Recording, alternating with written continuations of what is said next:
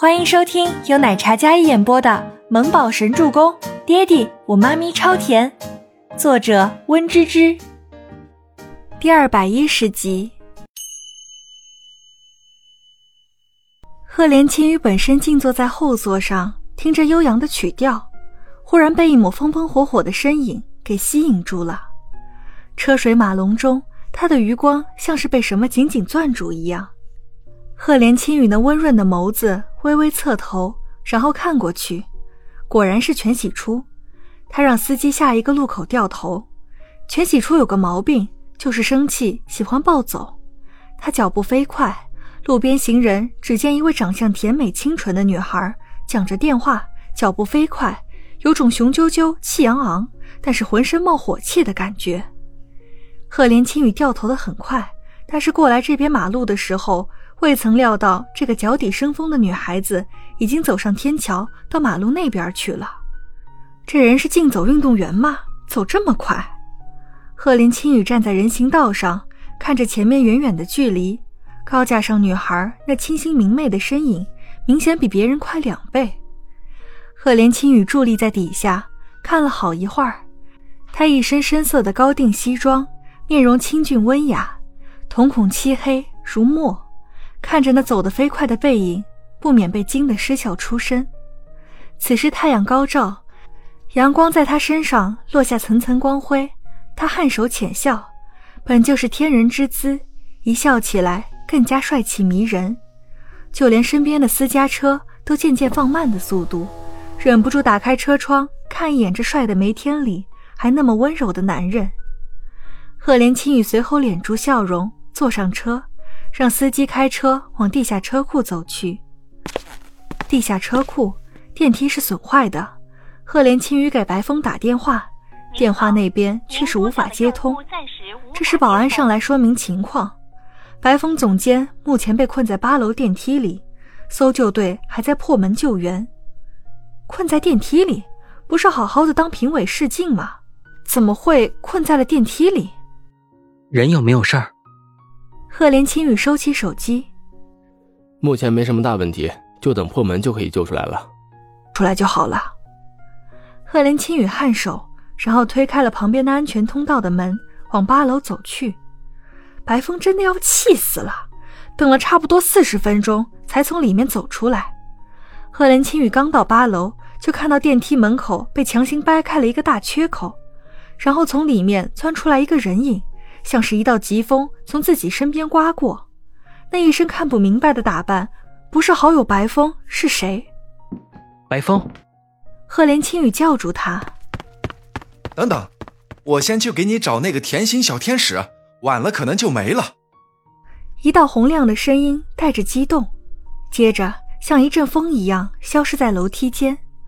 现在流行这种风一样的女子、男子吗？你们总监怎么了？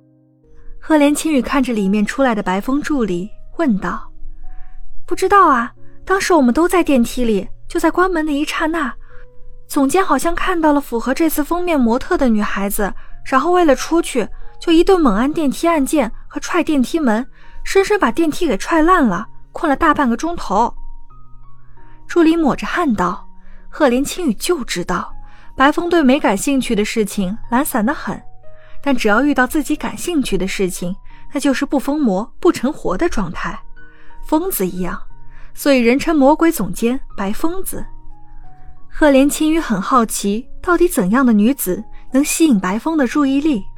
本想下楼看看，但想到楼下一众都是女孩子，不免顿住了脚步，走到楼上休息室等白风的消息。白风下来，在人群中好一顿找。他那邋里邋遢的扮相，胡子拉碴，长发打结，看起来跟流浪汉一样。几乎是所有的女孩子都避着他，但他也不恼，而是自顾自地寻找着刚才穿着牛仔裤、扎着马尾的年轻女孩。先是往全喜初走的方向找，然后并没有看到人。他估摸着，既然是来试镜的，一定还在，他也就走开了半个多小时。白风大规模的没找着。然后一个个的去看那些女孩子，吓得女孩子们以为是什么变态，纷纷避若蛇蝎。